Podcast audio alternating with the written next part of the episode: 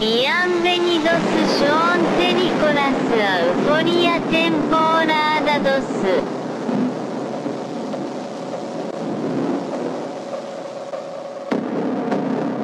citizens of the world.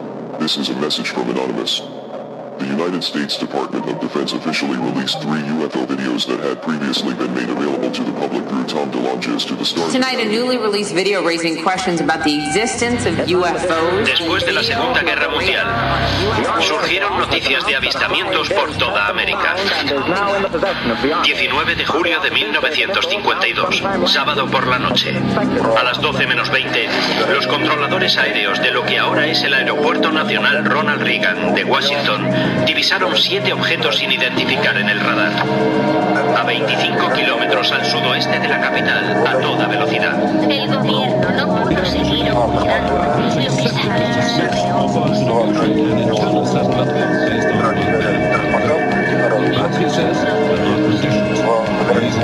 Sobrevolaban el Capitolio y sobrevolaban la Casa Blanca, ambos con espacio aéreo sumamente restringido.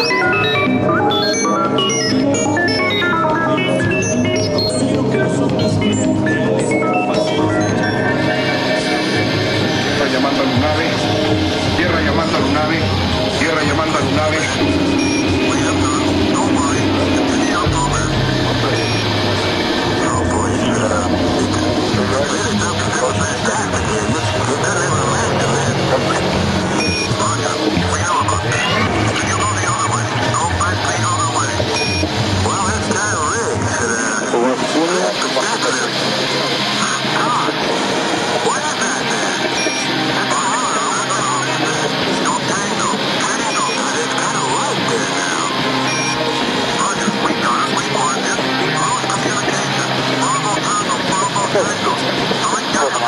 ¿Qué es eso? ¿Qué distancia más o menos lo tenías ayer? ¿Eh?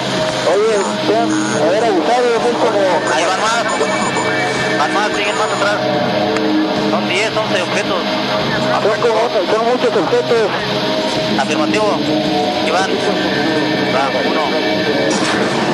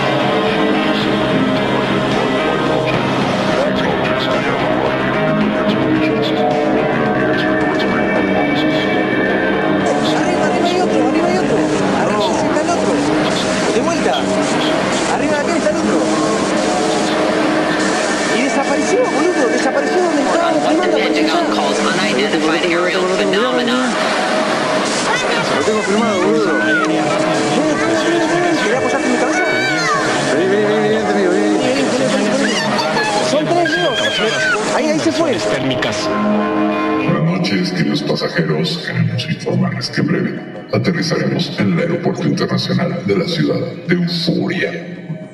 Por favor, abróchense los cinturones. Esperamos que hayan disfrutado del viaje. Aerolíneas UAP agradece su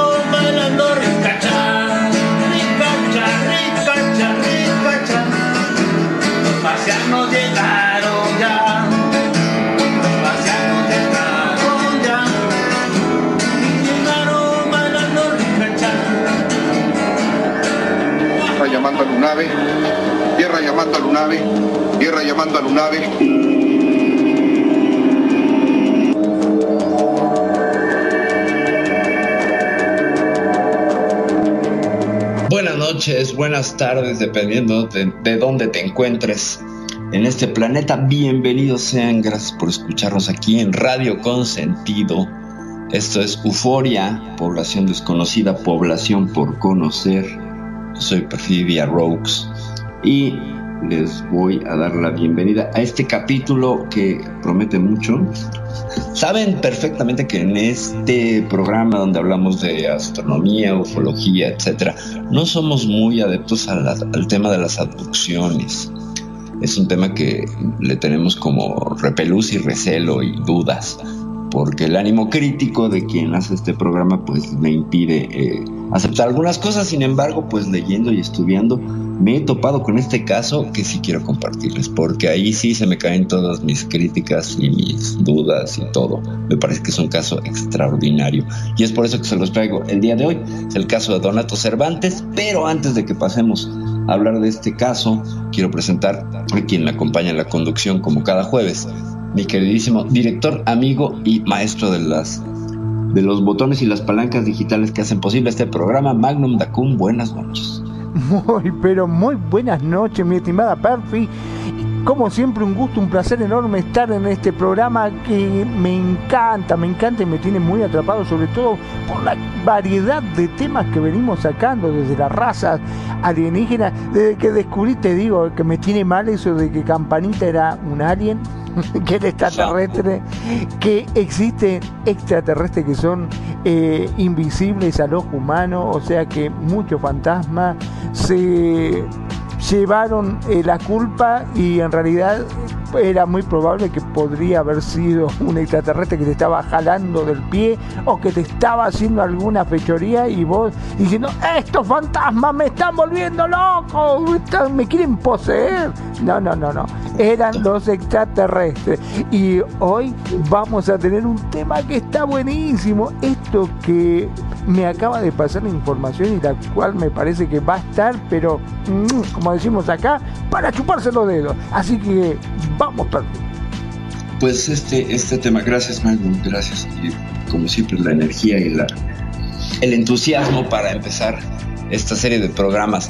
Pues bueno, eh, primero que nada un disclaimer, ¿no?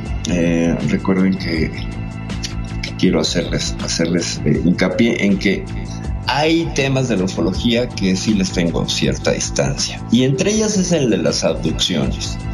Porque pues resulta que eh, a partir de 1991-92 que empezó a crecer el auge de las cámaras CCTV de, vigilancia, las cámaras, pues las cámaras con las que puedes vigilar tu casa. Y ahora que son súper baratas y las puedes poner en todos lados, el número de reportes de abducciones bajó curiosamente. Eh, no quiere decir que haya desaparecido, sin embargo ha habido referencias y casos, uno muy reciente en Argentina, de esta señora que viajó 68 kilómetros en una cosa de dos minutos, una cosa así que era imposible, y lo cual refiere a una abducción en una zona rural donde pues pocas cámaras podía ver, ¿no? Lo cual pues siempre me hace dudar un poquito de la veracidad de estos temas y ciertamente el suceso pues se prestó a muchas polémicas. Entonces, está, el tema de los abducidos está, está rodeado de, una, de un halo de charlatanería. Desgraciadamente tenemos el caso de Sixto Paz, que bueno, ya terminan en una situación como delirios mesiánicos, eh, donde traen un mensaje para la humanidad y este mensaje es de amor y que hay que desarmarnos y que hay que querernos y todo, y que suena muy New Age que a un mensaje muy de la era, de, de, la nueva era, que tiene que ver con otra filosofía y sospechosamente corre a la par. Antes no había abducidos que traían esos mensajes, no los había en los 30, no los había en 1800, etc. Entonces hay cositas que la lógica y la razón nos lleva a pensar que algo está raro, ¿no? que, algo, que algo no cuadra. O sea, sí, pero algo no cuadra. El caso de Bernie y Betty Hill en el 61, que es un caso icónico de, de la ufología, que se supone que es el primer caso de abducciones, donde pues se suele, se suele eh, referir una regresión hipnótica y que este es el elemento que que daría fe y legalidad, puesto que las personas bajo hipnosis pues no podrían mentir, ya que estarían en un diálogo el terapeuta o el hipnotista con el inconsciente de la persona. Por tanto, el inconsciente no tiene un ego y estaría soltando la información pues cruda y ruda. En algunos casos terapéuticos la hipnosis ayuda, las hipnosis de algunas regresiones para eventos que hemos olvidado en nuestra vida son muy útiles. Sin embargo, mmm, hay cosas que me siguen sin cuadrar dentro de las abducciones. Como por ejemplo, pues los visitantes de cama, ¿no? Estos famosos alienígenas que siempre son grises y siempre aparecen en el cuarto y pues secuestran y regresan a la persona, etc. Vamos a poner un poco más en contexto. Se supone que a partir de 1952, después de la visita de ciertas naves a, Washington, y que se hizo este acuerdo post Roswell de el presidente Eisenhower con un grupo de visitantes de Zeta Reticuli, que son estos alienígenas grises, y que intercambiaron tecnología, tecnología que se supone que ya tenían los humanos por Roswell, pero bueno, quiero, quiero ser muy crítica el día de hoy para no caer en, cosas que se presten a, a, malas interpretaciones o a dudas, etc. Eh, en ese acuerdo que tiene que ver con el proyecto Grudge o con el proyecto enojado molesto gruñón, eh, le permiten a estos visitantes de este reticuli secuestrar humanos y experimentar con ellos, siempre y cuando sean en zonas rurales, alejadas de la población y que, de ser posible, pues no tuvieran muchos familiares que les busquen. Y curiosamente, después hemos hecho ya aquí un, programa sobre el, el, Missing 411, el fenómeno este de gente que desaparece en los parques nacionales en Estados Unidos. Entonces aquí encaja perfectamente con la narrativa del proyecto Crucha, es decir, en zonas rurales. Magnum, hasta aquí, ¿qué opinas? Sí, este, en verdad hay algo que me ha quedado siempre la duda, que cuando los abducen, ¿no?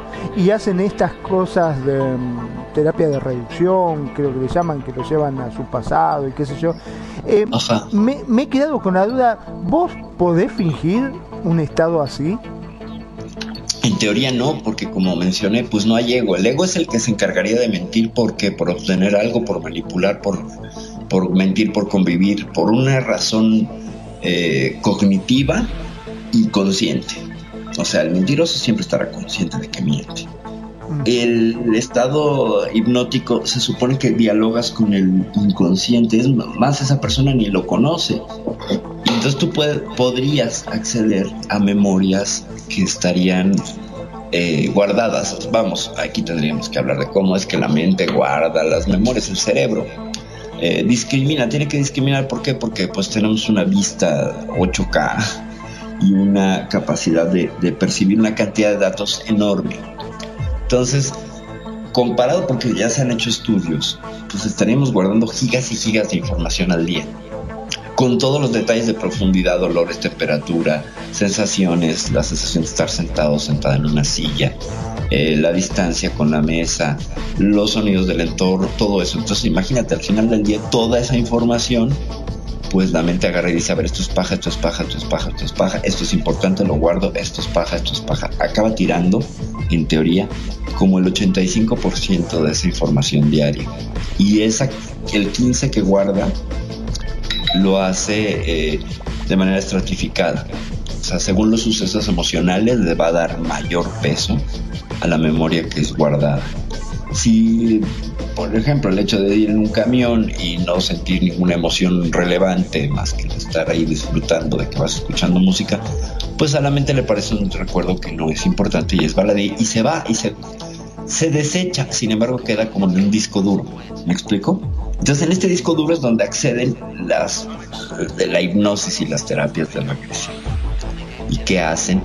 Pues escarban y le piden a la persona que busque los datos que su mente borró ya sea por esta cuestión práctica o ya sea por trauma. Ojo, porque también la resiliencia y el estrés postraumático, la mente tiende a olvidar para defenderse. Dentro de todo el asunto terapéutico también de las emociones, lo que hace la mente es para proteger, olvida ciertos sucesos, no en todos los casos, pero sí en casos muy extremos, dependiendo de individuo a individuo, crianza, de factores genéticos, lo que hace es eh, la esconde, esconde ese, ese, recuerdo, pero lo deja allí a la menor provocación o al elemento que le recuerde al individuo esa situación. Entonces son recuerdos traumáticos que quedan guardados porque si estuvieran siendo referidos continuamente en la memoria nos volveríamos locos. Entonces el trabajo lo hace el cuerpo, el cuerpo carga con la carga emocional.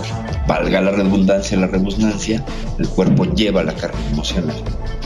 Y es así como pues, podemos analizar un poquito las emociones humanas, ya nos fuimos hasta acá, donde el cuerpo hace las labores de escudo de los recuerdos traumáticos. Entonces, a veces en el cuerpo se lee que hay un recuerdo que está atorado. En el caso de Bernie y, Betty Hill, pues, que llegaron a su casa, ¿se acuerdan que iban en el camino y de pronto pues apareció una luz y se bajaron, se acercaron a esa luz y ya no acuerdan, se acuerdan de nada más, salvo que estaban en su casa, que llegaron muy tarde, o sea, esto pasaron como seis horas y traen la ropa rasgada, enlodada y manchada. Eh, de manera que en, la zona que recuerdan ellos que vieron la luz no había esas condiciones de humedad. Entonces eso hizo rarísimo el caso y empezaron ellos a, este, a, hablar de esta situación y es que se les acercó una terapeuta, me parece, quien les hizo esta regresión y ahí se acordaron que pues fueron soltados en un bosque más húmedo. Y de ahí es que se mancharon y se rasgaron las ropas y traían rasguños en el cuerpo y pues, señales evidentes como de, de una pelea muy ligera que no recordaban ellos. Entonces en la sesión de terapia recuerdan que entonces fueron subidos a la nave y manipulados por algunas entidades. Otro caso paradigmático, y lo refiero rapidísimo, pues es el caso de este eh, Travis, eh, Travis, Travis, Travis, Travis, ahorita les digo, el leñador norteamericano que es secuestrado en frente de sus amigos. Eh, Trevor Walton, Travis Walton, Travis Walton es el nombre. En los 70 y ellos iban, eran leñadores, venían de la jornada de trabajo en la noche, se les aparece una luz, se baja Travis que iba manejando, se acerca a la luz y la luz le tiene un rayo, lo abduce y los amigos bien solidarios huyen. ¿No? Entonces reportan la, desaparición de Travis y pues se vuelven los primeros sospechosos de alguna clase de delito. Travis Walton aparece después, días después, cinco días después, con un tempus fugit, que es esta eh, sensación de que se perdió el tiempo. O sea, ellos llegan y dicen, bueno, pasaron cinco minutos, ¿qué te pasa? Pasaron cinco días. Incluso con la barba crecida y así. También hay un caso paradigmático de un sargento chileno al cual secuestran y regresan tres días después. No, lo regresan a los diez minutos y lo increíble es que traía la barba crecida. O sea, ahí como que lo llevaron a otra dimensión y, le creció la barba. Entonces, pues serían los tres casos así de los que yo pues, sé y consideraría que hay suficientes elementos para considerar una verdadera abducción, eh, por lo mediáticos, etcétera. Pero ya el resto de casos donde ves que venden libros y dan conferencias, los Gil nunca quisieron dar conferencias, se mantuvieron alejados. La, la primer eh, categoría, o, bueno, más bien, el primer criterio para analizar un caso de abducción sería qué tanto interés tiene la persona en que sea conocido, ¿sabes? Si no quieren que sea conocido, entonces, eh, y esto lo, refiero de un periodista de un canal que se llama La Dimensión Insólita, que se llama Johanan, Vargas, que es de quien conocí este caso, eh, dice que si quiere mucha publicidad, entonces duda, no hay ahí no hay ahí muchos elementos de veracidad. Él ha, analizado cerca de 3.000 casos de posibles abducciones, sobre todo en Latinoamérica. Y si la persona se niega y se muestra temerosa y con síntomas de algún trauma, entonces eh, es un tema que valdría la pena investigar. Hasta aquí, Magnum, como ves. Entiendo, sí, eh, realmente muy, pero muy bien, sobre todo el hecho de que vos fíjate que normalmente los seres humanos tenemos esa, mm, no sé si llamarlo ese morbo, de que cuando suceden cosas traumáticas, automáticamente vamos y preguntamos e investigamos de qué se trata. No sé si es para satisfacer un morbo o porque si realmente nos, pre- nos preocupa esa persona, ¿no? Es como que te agarran y te violan y se te acerca y te dice, che, y te violaron y cómo estuvo, y te dolió y qué pasó. Y- Claro. o sea, son hechos muy traumáticos para la persona que básicamente habría que dejarlo en paz, ¿no es cierto? Habría que tratar de distraerla, de, de sacarla de ese estado en que se encuentra. En cambio, no. Acá, este, yo me imagino, a vos te abducen, te llevan y cuando volvés, lo que primero hace, te agarran mm, la policía y tenés que explicar 200 mil veces con lujo de detalle todo lo que te pasó. Después te agarran Correcto. investigadores y tenés que volver a explicar. Después te agarran médicos y tenés que volver a explicar. Y, y así constantemente, periodistas, amigos, gente. Sí debe llegar un momento que, imagino, te, te terminás enloqueciendo, ¿no? Porque es como Correcto. que constantemente te están haciendo acordar de ese hecho que fue terrible para vos.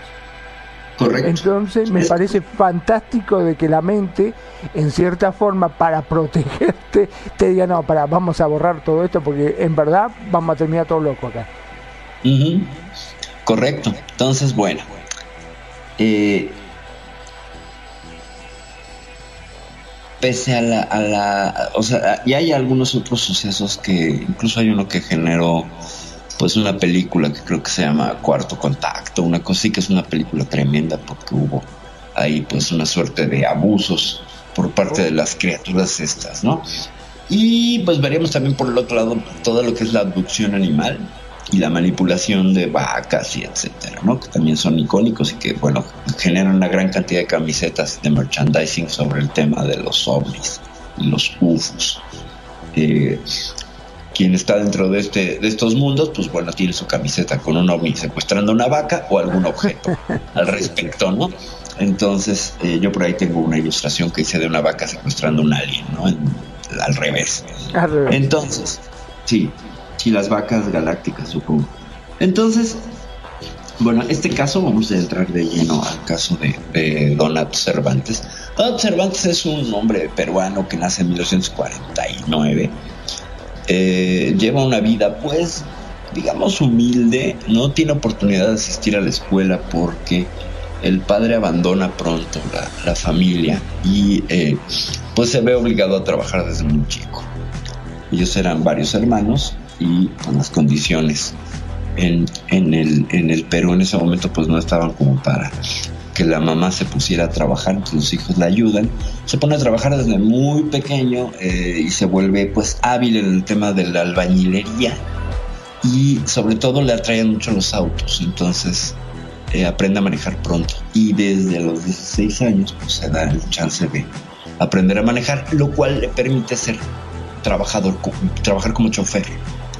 Y por ahí es que, que- que se dedica al rubro de los transportes, sobre todo el transporte de materiales de construcción. Entonces él ya tiene su ruta, tiene sus, sus, este, sus, pues su trabajo asegurado después de haber trabajado limpiando, lavando coches, así empieza. Él trabaja en una, en una empresa que se llama Inca Motors. eh, donde se puede ir como desarrollando, desde ser lavacoches, o sea, lavando los coches que acababan de ensamblar, hasta pues ahí aprendió a manejar y dedicarse al rubro muy temprano del, del- del transportismo. Entonces, pues es un hombre que lleva una vida muy, vamos a decirlo así, muy tradicional dentro de la existencia de los jornaleros, donde pues el hombre trabaja y se parte el lomo, se casa, tiene seis hijos Y pues estos sucesos empiezan a, acontecerle. Tenía por ahí de 38, 39 años. Eh, él está en una ruta en el año 1974, una ruta en el norte de Perú. Y sin mayor eh, aviso, se le aparece una luz. Él va manejando, son las 12 de la noche. Él va manejando y se le aparece una luz. Y entonces pues frena el camión porque no sabe qué es, no sabe si es otro camión, no sabe si es, si es un retén militar, etcétera. Y eh, pues se apea del, del camión y lo que siente es que lo elevan, lo elevan 20 metros. Esa luz, él, lo describe siempre como un rayo electrónico o un arco iris electrónico, que lo toma y lo eleva, lo eleva a 20 metros. Y se acuerda perfecto que le dicen unos seres que miden 2 metros 20, porque parece que lo meten a la nave, que no tenga miedo, que son sus amigos y todos se lo repetían dos veces. Esto es interesante en la narración. Le dicen Donato, te hemos estado observando. Y otra vez le dicen otra vez Donato, te hemos estado observando. Y creemos que es momento de hacer contacto contigo porque tú tienes la capacidad de traer un mensaje a la humanidad. Ahí dije yo, "Mm, de otro mesiano, no otro con delirios mesiánicos que nos viene a traer un mensaje de amor y paz. Bueno, sigamos viendo y leyendo. Entonces, eh, lo que establece ahí es un vínculo con estos, con estos seres y después lo bajan, pero pues parece que no tenían muy bien calculado el, el asunto de bajar a, Donato porque como a una altura de 5 metros pues lo dejan caer y se pone un golpanazo. Y él regresa a, a su pueblo, llega a una cantina alteradísimo a contar la historia y pues todo magullado y lo tiraron sobre la grava, imagínate, ¿no? Y de 5 metros, tremendo costalazo como para romperse un hueso. Afortunadamente esa vez no le pasa nada. Y llega a la cantina de su pueblo porque estaba muy cerca y eh, cuenta la historia y pues todo el mundo dice, no, pues este ya venía bebido, ¿no? Este señor está borracho, ¿qué le pasa? Pues, Debe haber caído, ¿no? Y eh, le echa la culpa a los extraterrestres. Pasa el tiempo y él empieza a recibir mensajes como telepáticos, donde le dicen, en tal lado, a tal hora, te vamos a recoger. Y él dice, no, pues debo estar alucinando, ¿no? Debo de tener como, como, como algo malo en mi cabeza. Y a la hora y la fecha que le, que le, que le dicen eso pasa meses después, eh, lo vuelven a abducir. Esta vez a las 3 de la mañana y muy cerca de su pueblo. Y lo elevan otra vez, otra vez siente que lo elevan. Él siempre sabía a qué altura lo elevaban, como que le avisaban. Otra vez son, esta vez son 40 metros, cada vez más alto. Y eh, lo ingresan a la nave. Y le vuelven a repetir el mensaje, ¿no? Que ya estás listo y que pues tiene que hacer ciertas cosas en su vida para estar listo. Como dejar de beber y fumar, porque el hombre pues era un bohemio. Él dice que era un bohemio bueno. Pero pues también dice por otro lado que si ganaba 10 soles, daba un sol en su casa y se gastaba nueve en la beberecua, ¿no? Entonces, por eso les decía yo que muy clásico en el asunto latinoamericano, ¿no? No sé si eso pasa en Argentina, mi querido. Olvídate, sí, sí. Ahora te digo, me quedó con la duda de. ¿A él lo elevaban con camión y todo o a él solo? No, no, no, siempre se bajaba. Ah, siempre bien. se bajaba. Lo que pasaba era, llegaba al punto y el camión dejaba de funcionar. Y entonces aparecía la luz. Y entonces bajaba y pum, va para arriba. ¿Sabes? O sea, llegaba el arco iris electrónico y pum, lo elevaba. No con camión, no, nada más a él. ¿Vale? Entonces, en esta segunda entrevista, eh, están tirándole el mensaje y todo, pero pues parece que pasa bastante tiempo y salen a buscar a Donato porque tenía que hacer una entrega con ese camión. Y ya venían el capataz y el jefe y todo. Y entonces, eh, cuando le dicen, bueno, es momento de partir porque ya está acercándose tu gente y no están listos, lo bajan y lo dejan caer ahora de 20 metros. O sea, no, no sé si, si era ver eh, jugar al costal con Donato. Entonces, pues caes. Era jodido, ¿o ¿qué? una madriza le ponen a Donato y cae pues de 20 metros y se raspa la espalda y se la abre. Y cae, y entonces cae a la, haz de cuenta que está la, la carretera, una ladera, el camión, y entonces sobre esa ladera, pum, cae y él queda enfrente del camión. ¿Me explico? Entonces cuando llegan a buscarlo, él está tirado enfrente del camión en un charco de sangre. Y tratándose de levantar y pues con una sensación de dolor y de frío, dice que sentía la espalda fría por la sangre y por la hora. Y llega el capataz y Donato, ¿qué te pasó? Que no sé qué, ¿no? Este, esto parece un caso de auto, autoatropello, ¿no? Y él no puede explicar, está, está alteradísimo. Y le dicen, pues mira cómo traes la espalda, que no sé qué. Sí, sí, sí. Y entonces recibe un mensaje telepático. Él, él se raspa y se abre la camisa. Y esto lo ven el capataz y otras dos personas que venían ahí, incluso una mujer, que no sé si es su parienta, que estaba preocupada, no me acuerdo, no me quedó muy claro, la verdad es que no me acuerdo. Entonces, eh, recibe un mensaje, le dicen, Donato, no sé qué tengas que inventarle a esta gente, pero vuelve a subir a la, ladera o escóndete de ellos diles cualquier cosa. Entonces él les dice, sí, sí, estoy bien, espérenme, es que se me cayó la cartera o no sé qué. Y entonces eh, logra zafar y dice, te regreso, no sé qué, y va y se esconde. Y lo vuelven a elevar.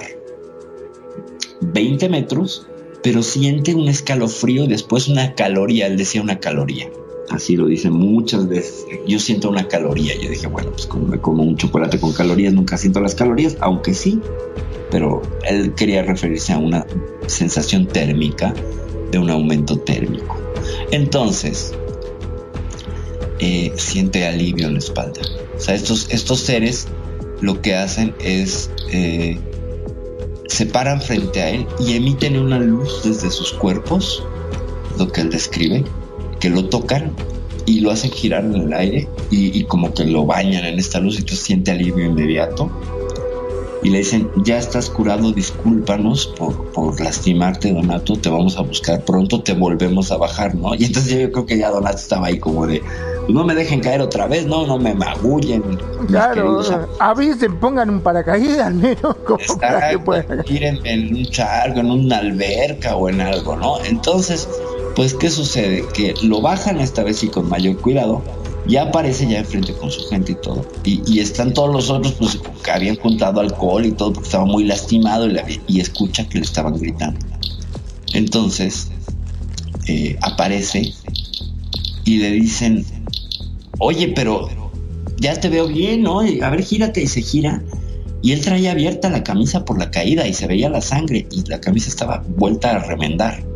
Él dice como si fuera un surcido invisible y le levantan la, camisa y no hay herida alguna. Entonces esto lo ven estas personas, lo atestiguan y pues de regreso otra vez al pueblo y él pues aficionado a la bebida dice pues lo primero es ir a la cantina, ¿no? Parece que, que, que algunos abducidos pues van y cuentan sus aventuras en la cantina. Y otra vez lo tiran de loco, pero esta vez trae testigos y los tiran de locos a los tres. Entonces, no les creen, definitivamente no les creen. No, y menos que cómo, que se le curó si es la misma camisa y no sé qué. Pero los podemos llevar al lugar donde está el charco de sangre y bla, bla, bla y todo. Total que no van, pero eh, lo que hacen es, pues, empezar a, tildar a Donato de que, pues, se ponía, la, entraba la chicha, ¿no?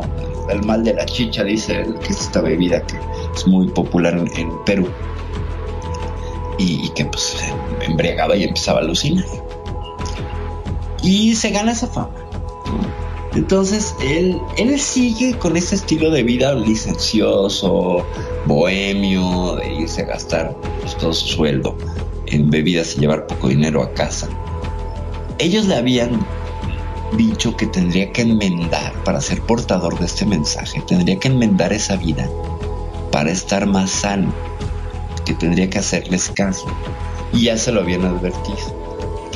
Pero pues Donato, eh, él lo mismo lo dice, ¿no? Como, como un hombre necio que soy, pues siguió bebiendo y todo. Y sucede que dejaron de contactarlos todos. Fue un evento en 74, otro creo que en 78 Llegamos al año de 1983 donde Donato pues está después de una juerga bien tomado, sigue tomando y tiene que hacer un, trabajo de reparación en su casa.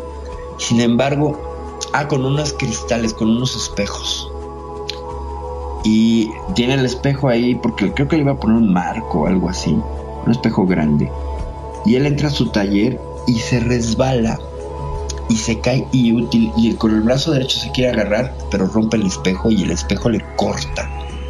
Y luego cae los cristales, ¡pum! ¿no? Y es lo que dice que ve una cortina de sangre. Escuchan el ruidero, su familia llegan, se impactan, él empieza a, a, este. Él, lo que, que refiere del brazo derecho es que le hace varias rebanadas y el brazo le, le arranca músculo, le arranca eh, venas, le arranca... Eh, él dice que articulaciones, yo más bien creo que tendones, a eso es a lo que se refería. Y pues es un escándalo, lo llevan al hospital donde le dicen que pues es que esto es súper grave, no hay manera, hay que cortar las venas cercenadas. Eh, pues el diagnóstico médico lo que dice es amputación. O sea, se va a sanar, pero en el hospital del lugar no tienen este, los medios, tiene que viajar a Lima, unos, unos cuantos kilómetros, y entonces viaja a Lima, pues el hombre desangrándose, llega a Lima en unas condiciones ya, pues así, eh, casi perdiendo la conciencia por la desangrada que se está pegando, por la descompensación, está casi en shock el hombre. En Lima logran estabilizarlo, el diagnóstico no es mejor, eh, pues obviamente le hacen cauterizaciones y limpio y todo. Entonces eh, queda el registro médico de la herida,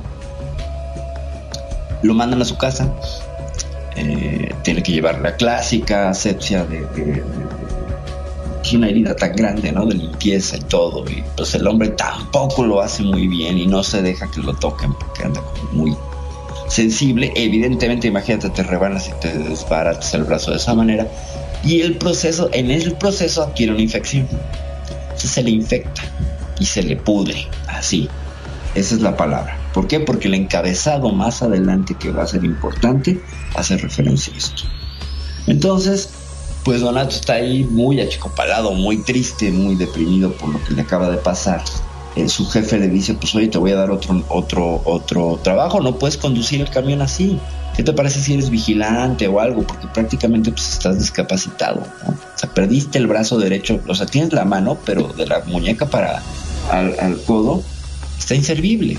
Te lo rebanaste y luego se te infectó y bueno, y entonces Donato lo que refiere es que el brazo se le seca. O sea, se le empieza a, a pasa de un estado de putrefacción a un estado de momificación. Y así va el, jefe, pues se apiada de él, le dice, bueno, este hombre, ¿cómo lo ayudamos? Lo refiere a otros médicos, a dos clínicas en Lima, él viaja a Lima, le hacen el diagnóstico y todo, dicen, pues este brazo ya, o sea, mejor es amputártelo. Y primero era la amputación a nivel codo, pero ahora querían amputarse a nivel hombro, porque el, estado de, tiene un nombre, cuando se te pega la piel al, al, hueso. No sé, no era gangrena. Mm, tiene, tiene un nombre, ahorita, lo busco. Eh, estaba como chupado, ¿sabes? Como seco el brazo. Entonces en la clínica evidentemente le toman fotografías, radiografías, parte. Y le dicen, pues lo mejor es amputarle, señor, porque si no esto va a seguir creciendo y se va a morir. O sea, se le va a ir un, trombo al corazón y, se va a morir. Y él, pues, refería mucho de Jesucristo y cosas religiosas, que también son parte de su narrativa y que menciona después que estos seres estaban muy cerca de Jesucristo y todo. Yo quiero hacer un poquito de lado esa parte, omitirla y sí contar la versión de manera editada, porque luego vamos a ver la página del señor Donato y entenderemos algunas cosas. ¿Por qué saco yo este, esta sección? ¿no? Entonces me quiero limitar meramente a lo ufológico y a lo, a lo, paranormal del caso. Eh, él regresa a, su pueblo, les digo el nombre del pueblo también, y recibe un mensaje telepático de sus amigos, que por cierto le habían dicho que venían de la galaxia celeste. Y pues obviamente lo filaban del loco, ¿no? ¿Cómo van a venir de la galaxia celeste? O sea, ni siquiera está en los catálogos de astronomía, estás loco, ¿no? O sea, eso no aparece, no existe, así no se llaman las galaxias. Las galaxias se llaman Messier M181-23, este, si acaso Andrómeda y la galaxia del cangrejo, etcétera, ¿no? Bueno, la nebulosa. Entonces, pues este viene y le dice a la galaxia celeste. Eh, le dicen, hola Donato, somos nosotros de nuevo. Eh, sabemos lo que te pasó. Te habíamos advertido que dejaras la bebida, que te iba a pasar algo malo y no nos hiciste caso. Sí, amiguitos, decía Donato, perdónenme, pero pues, este, soy un bohemio bueno, ¿qué puedo hacer? No, le dicen, pues nada de bohemio bueno. Él tenía una cita esa misma semana para irse a Lima a, eh, pues empezar los trámites para la y los estudios para la amputación. Le dicen, sabemos que estás muy atribulado y que temes perder tu brazo, pero nosotros te queremos hacer una cita este próximo martes, 18 de julio de 1983, en la cima de un cerro ahí cercano de su, de su población, para que llegues a las 12.45 de la noche. Eh, él, él, usaba un guante como de lana para cubrir su mano porque ya se le empezaba, pues ahí sí a gangrenar y a. Él, él, había perdido la capacidad de mover los dedos porque pues no tenía tendones. El hijo del señor Donato que le ayudaba a hacer las, la limpieza y la profilaxis cuando él se dejaba, cuando ya no aguantaban el olor de putrefacción que cargaba este hombre, decía que de pronto olía como a maíz mojado y seco a la vez, como a la hoja del maíz, del pochoclo. Bueno, entonces eh, el hijo refiere que lo que tenía era la mano con carne hasta la muñeca y después cúbito y radio expuestos, cubiertos apenas de algunas hebras ahí de, tejido muerto seco y tú podías ver a través del hueco que hacen cúbito y radio. O sea, sí podías meter el dedo, pues, ¿sabes? Entonces, eh, lo trataron de, ayudar con nitrato de plata, pero no hubo gran avance. Eh, no había manera de hacer injertos, eh, porque pues gran parte de la piel y todo se quedó entre los cristales. Y era un desastre, el caso era un desastre y se salvó de milagro. Entonces, él le dice a sus amigos, pues sí, está bien, este, hagámoslo, ¿no? Y pues Donato, fiel a su costumbre, para el lunes se va a la cantina. no entiende Donato, es un poco necio.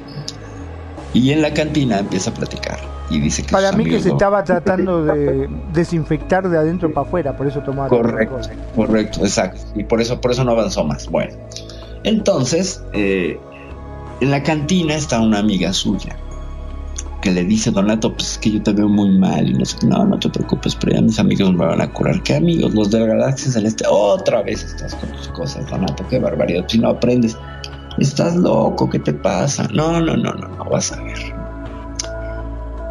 Entonces sus amigos le dicen, oye, eh, Donato, eso lo dijeron cuando hicieron la cita. ¿Tienes material de tu brazo? Es decir, ¿le tomaron fotos, radiografías? Sí, sí, le tomaron fotos y radiografías. Bueno, qué bueno, porque nosotros queremos que hagas saber al mundo de este proceso que te vamos a curar y que te tomen fotos. Vas a regresar a Lima después del martes.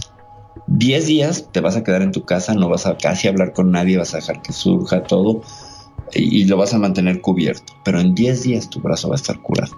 Si él llega a la cita, la amiga lo quiere acompañar la, la, convence de que no, pues ya le estaba acompañando ahí en el camino. Él llega a las 12.45 de la noche en la cima del cerro. Aparecen sus amigos, lo elevan esta vez a 400 metros de distancia. En Donato supongo que ahora sí, de, si me dejan caer, a esta vez sí no hay Donato ni con... no, ni con ya, no, no. O sea, se va a hacer Lo ingresan a la nave, lo reprenden otra vez, le dicen qué barbaridad, Donato. Este, ahí sigues bebiendo, ya supimos que te fuiste a la cantina, ¿no? Entonces Donato pues decía que lo veían a través de su cabeza, que, que ellos sabían lo que hacía pues a través de su cabeza, o que bien, pues el contacto con el Señor Jesucristo, así lo dice él, pues le informaban a estos seres. Entonces los amigos de la galaxia celeste lo que proceden es a decirle a Donato, a ver, quítate la camisa, quítate el guante, uy, sí se ve muy mal, pero ¿qué crees? Mira, vamos a ponerte aquí, ahí vamos a utilizar este rayo electrónico y tú vas a cerrar los ojos porque te puedes quedar ciego y lo bañan en una luz que él siente como calorías y luego frío, yo creo que diría friorías y luego calor y luego más frío y esto le irradia, le irradia en el torso y luego el, el brazo. Durante un tiempo que los mismos seres le dicen fue la curación tomó dos minutos y un segundo. Entonces él voltea a ver su brazo lo ve exactamente igual pero no siente pero empieza a sentir calidez. O sea antes sentía como frío y pues tenía esta sensación de miembro fantasma se tocaba y pues sentía frío sentía no había no había nervios. Eh, consideremos que no había carne sana en todo ese brazo. De muñeca a o sea, es un área bastante grande.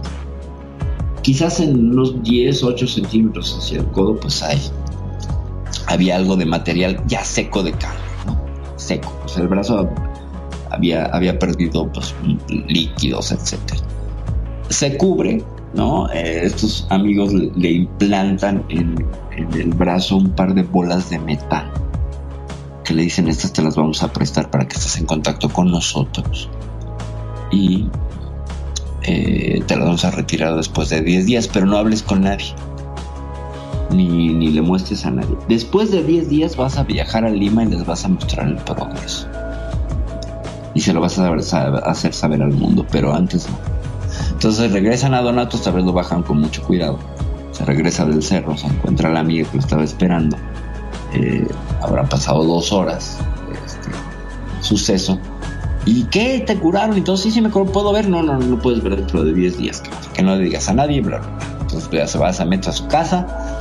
Ahí está mordiéndose las uñas Donato durante 10 días, pero empieza a sentir mejoría, empieza a sentir peso en el brazo, empieza a sentir calor, calorías. Siempre calorías. Eh, le dice al hijo, pues ya me curaron.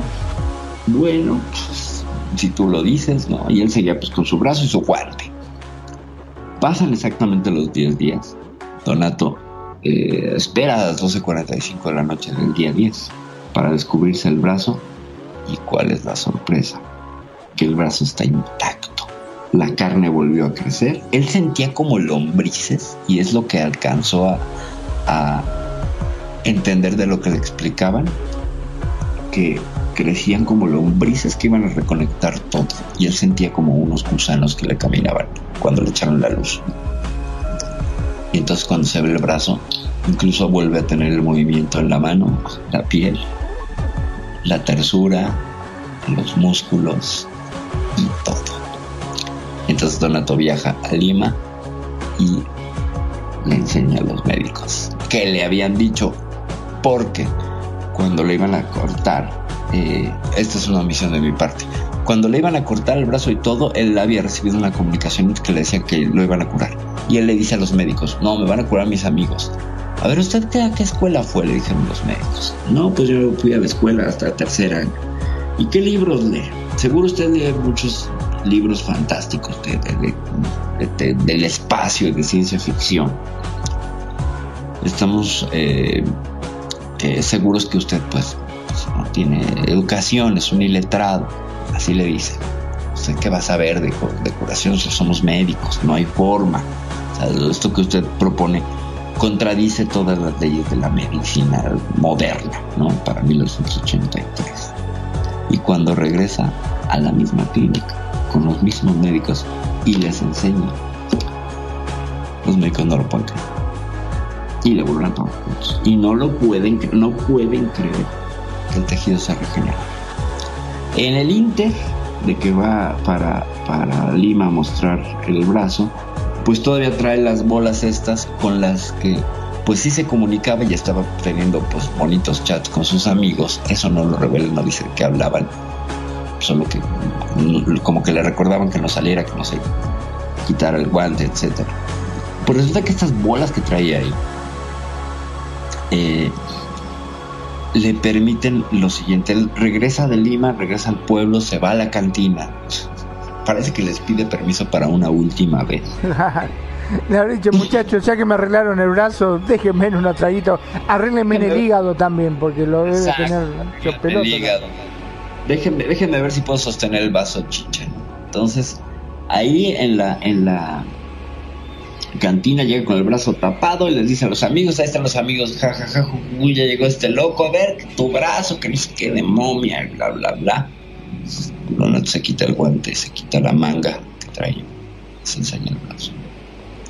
Y hay un silencio en la cantina sepulcral, porque nadie le creía. Y Donato moviendo el brazo y Donato con el brazo sano y le dice, además de todo, puedo llamar a mis amigos y ellos están dispuestos a venir. No, pero eso sí ya no te creo, que nos lo del brazo es increíble, que no sé qué, pero eso sí ya no te lo creo. Bueno, van a venir mis amigos, es más, habla con ellos y le dicen... Pone otro vaso, le dijo. Pone otro vaso y serví otro whisky que si no se lo toma ellos, claro, me lo tomo yo, dijo. Exacto, un brindis para mis amigos, ¿no? Sírvanme un, un whisky doble para mis amigos. Le dice, Donato, diles, porque se escuchaba música en el bar, diles que les vamos a cambiar la canción del bar. Y que la gente salga a sus coches y va a estar la misma canción, no van a poder cambiarla. Que va a ser así, así, ay, ¿cómo crees que no sé qué? Se cambia la estación. Y empieza a sonar lo que dijeron los, los amigos. Y salen y empiezan a revisar en los coches y a prender las, las radios de los coches. Y entonces solo se podía eh, percibir esa estación. Y refieren a otros testigos que había una luz que sobrevolaba el pueblo. ¿Cómo ves? escalofriante, terrible. Ahora no largaba el trago el tipo ni loco, ¿eh? impresionante. No, después, ya después, eh, sí, como que entiende, y ya deja el trago, y ya, ya se avienta sus años de abstemios hasta que muere en el año 2018, creo.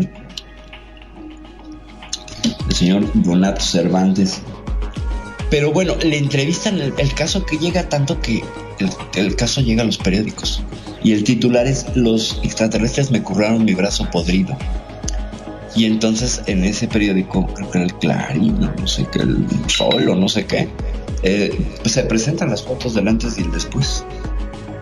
No hay un durante, pero la ciencia médica lo tenía desahuciado del brazo, lo mejor era cortarlo. O sea, no había razón lógica ni fisiológica que permitiera esa recuperación tan rápida y que no dejara ni siquiera cicatriz, ¿sabes? O sea, no tiene ni la cicatriz de cuando se cortó. Y el hombre presenta en la entrevista y lo ves, está moviendo las manos está el brazo sano, lo gira, no ves absolutamente nada. Y el, el capataz, este que lo ayude, que le dice que va a Lima a las, a las, a las clínicas, es quien le, le financia fotografías es el que le financia que tenga material fotográfico que le enseñe y que además se da fe con el registro clínico y pues hay un seguimiento clínico del caso de Donato. Cuando llega, cuando es ingresado, hay elementos, están las, las pues la, hoja clínica, ¿no? La historia clínica de Donato, donde se refiere el corte, donde se refiere la herida, donde se refiere toda la praxis y el diagnóstico. Y, y, y, la, y la, terapia que venía, pues que hombre ya lo iban a amputar. Y era como la línea que estaba escrita ahí en su, en su, en su historial médico. Y de pronto pues llega este con el brazo entero. Entero. Y fueron dos clínicas dos clínicas las que las que revisaron este, este dato. Entonces uh, no solo en un solo lugar son dos sitios que dieron fe. Y legalidad y él llegó y les dijo y este brazo me lo curaron los extraterrestres y los doctores le dijeron sí sí sí ¿Cómo no? ¿Es milagrosa tu, tu, curación? Sí, pero no te creemos lo de los extraterrestres. Ya le para entonces le habían retirado las bolas, ya no podía hacer el truco de vengan a cambiar la estación de radio, los marcianos musicales de la galaxia celeste, ¿verdad? Pero, pues, esa es la historia detrás del caso de Donald Cervantes Magnum. Es impresionante, es impresionante el hecho de que haya tantas pruebas, ¿no es cierto? Este, y son pruebas irrefutables porque convengamos que tenía el brazo que se le estaba pudriendo, que había que amputarlo, no había otra y en forma este, milagrosa se cura. Es, es, una cosa impresionante. Lo que sí entré al, al sitio web de este hombre Y Ajá. como bien decías, hace mucha referencia al, a Jesús y a la iglesia y todo eso, ¿no? Correcto. Como que él asume de que estaba Jesús junto con estos seres celestiales cuando le curaron el brazo. Así es. Así es. Pero Entonces, sí bueno, se muestra la foto y se ve él con los dos brazos pero intactos, sanitos. Lo único ah, que en una, en la mano derecha tiene la uña pintada de Jesús. Bueno, pues igual a lo mejor, como era la galaxia celeste, tenían que dejarle ahí.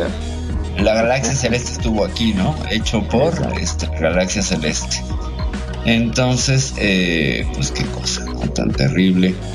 Por cierto, mm, yo ni me enteré. Ah, bueno, sí. Eh, he estado revisando su página, no la quiero abrir porque tiene una musiquilla y que es un poco la tosona.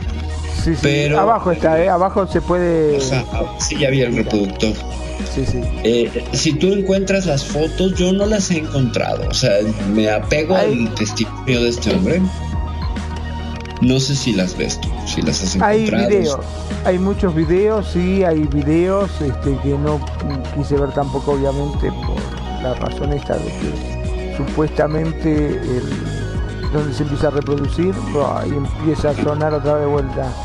Ajá. Eh, Sí, pero sí, se ve el, cómo estaba una mano que tiene el dedo como podrido, como caído. ¡Ah, Dios, qué increíble! Hay una foto así impresionante. Ajá. Increíble, Pues hay una parte como que está el dedo cortado y lo tiene colgando como un cacho de piel nomás. Mm. Pues ya las viste tú. Sí que tienes tú más, más evidencia. Ah, que, que yo, yo no llegué a tanto, me quedé solamente en la parte testimonial. Pero eh, sí, sí tenía la, la- la sospecha que había material real, porque incluso que llegara a periódicos, pues era demasiado bluff como para decir, ay, bueno, a la mera hora se me perdieron, ¿no? Pues no, evidentemente no. Entonces, ahí está, está el, el documento. ¿Y qué te lleva a pensar? Una curación milagrosa por parte de la biología de este hombre, un sistema inmunológico eh, de grado superlativo cuando llevaba una vida licenciosa, chupando, bebiendo, desvelándose. Son pocas las probabilidades.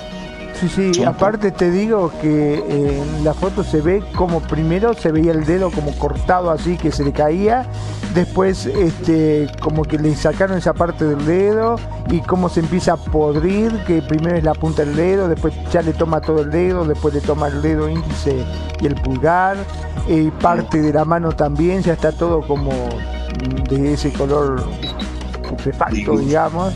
Exacto, sí, sí, tal cual. Y lo que me llama la atención que esa mano que le he curado, eh, es más, ahí está el pedazo de dedo, una foto del pedazo de dedo ahí tirado eh, sobre la mesa, cómo se fue secando, qué increíble. Como, como, y se lo volvieron a poner, ¿no?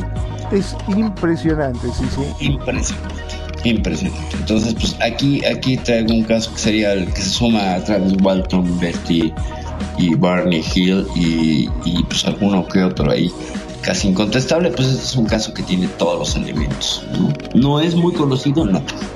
No es muy conocido, me costó trabajo dar con, con los datos. Tuve que referir al video donde lo referían, eh, porque no me acordaba el nombre. Eh, la semana pasada lo referí, pero no dije el nombre.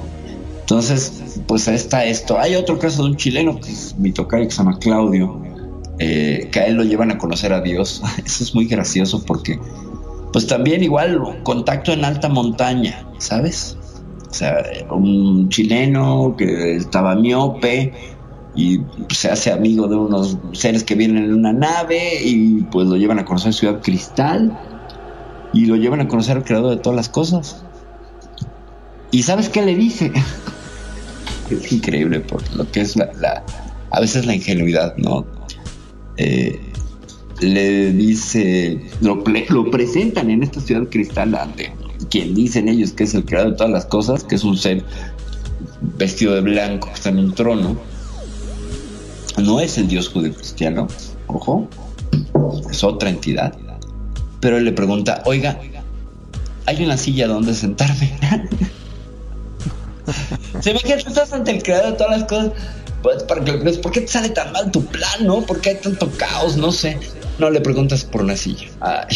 Ternura de hombre. Bueno, Eh, luego hablaremos de ese caso, hay más, hay más información, porque hacen más cosas, le curan de las rodillas porque él estaba lesionado por jugar basquetbol, le curan la, la miopía, él usaba lentes de fondo de botella, ya sabes cómo son estos, ¿no? Así súper gruesos.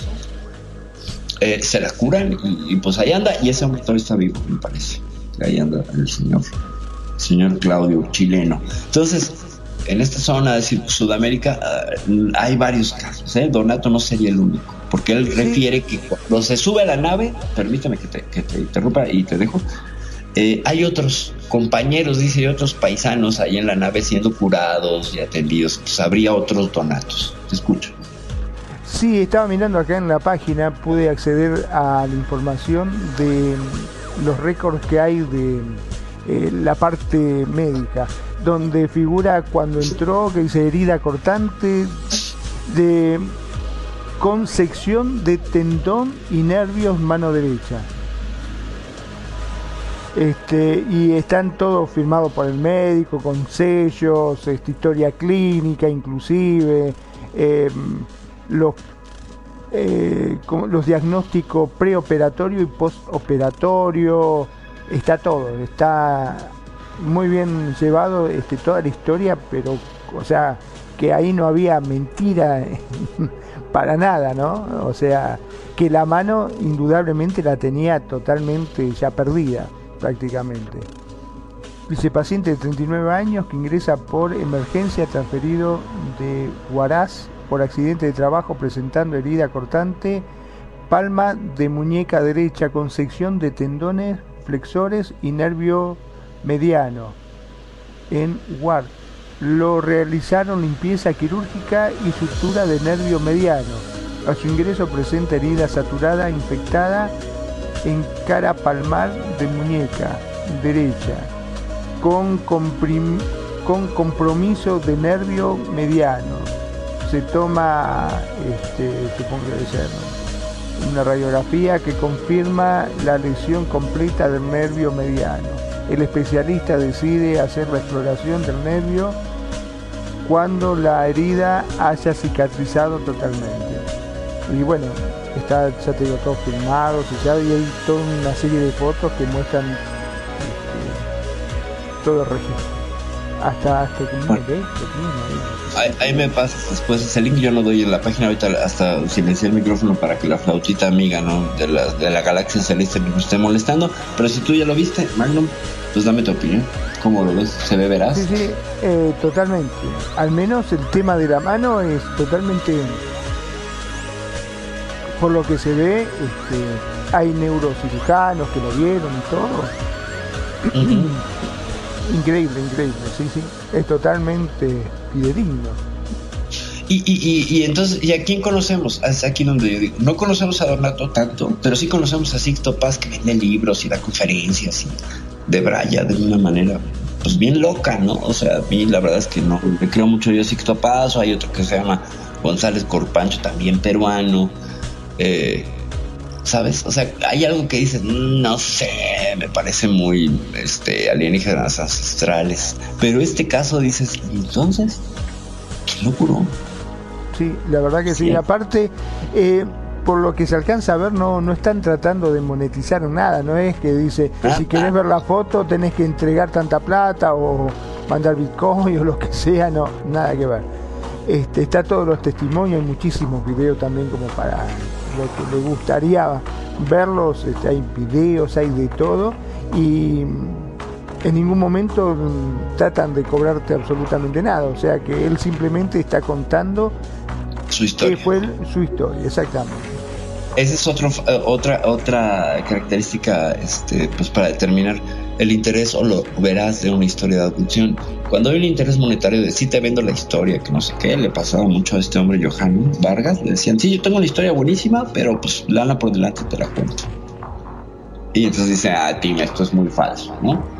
Y este hombre no, este hombre no está pidiendo donaciones, no está pidiendo nada, o sea, y eso lo hace pues aún, y, tampoco estamos hablando que era un hombre que vivía bollante, siguió trabajando, siguió en la brega, siguió, ya no en la briaga, pero sí en la brega. Eh, un hombre sencillo, pues. Un hombre sencillo, ya lo escuchas después y ya tiene, tiene una, una, bueno, los testimonios que escuché, entre más de una hora de la historia. eh, pues es un hombre que trae un proceso de reflexión de conciencia muy grande. Porque se refiere a sí mismo en dos momentos. Te escucho. Sí, este, estaba viendo que también hace referencia a una piedra que le fue entregada. Este, Ajá, y ahí está la piedra, ¿no? Está la piedra, está la foto de la piedra y hay un- una descripción que dice creador, el extraterrestre denominado cuerpo celeste. Naturaleza, fue creada en el espacio con energía de la montaña sagrada del satélite de Júpiter, en cuyo lugar se reúne cada 30 años dos supremos mandatarios celestiales.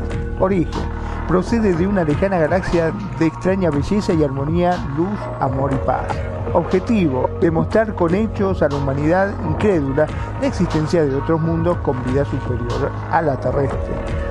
Recepción, bueno, fue recepcionada por el señor Donato Cervantes Cervantes en la ciudad Huaraz, siendo puesta al público en general por un periodo de 15 días, del 30 del 6 del 86 al 14 del 7 del 86.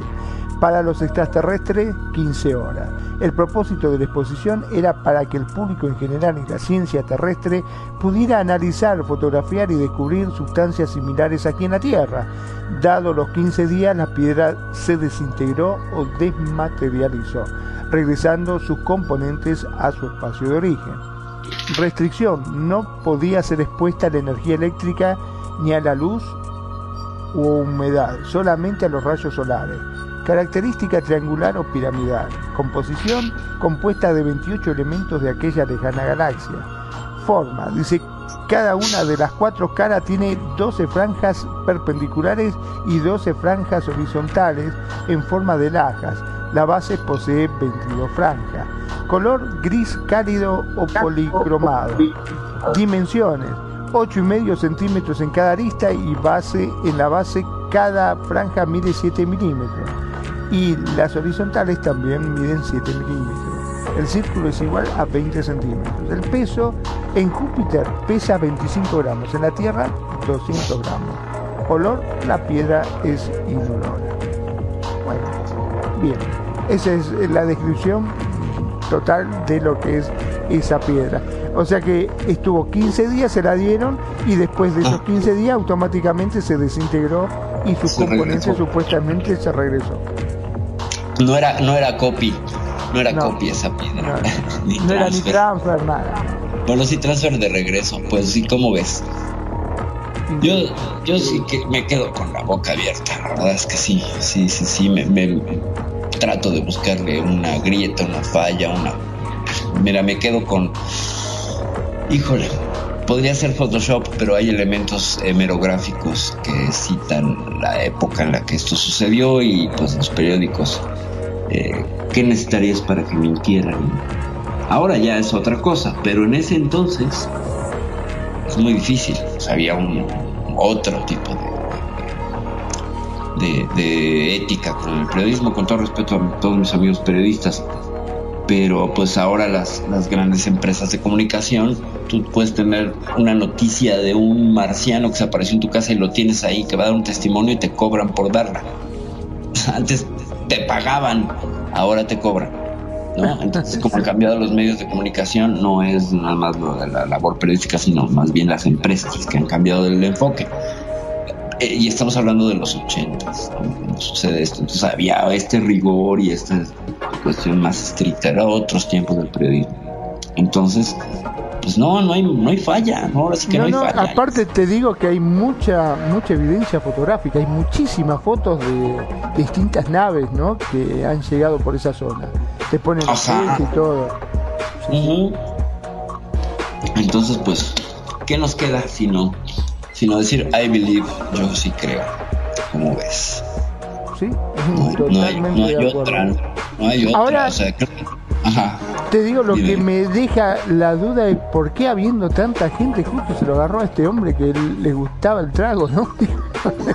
Pues justo ¿Por qué eso, justo por eso, como para redimirlo, ¿no?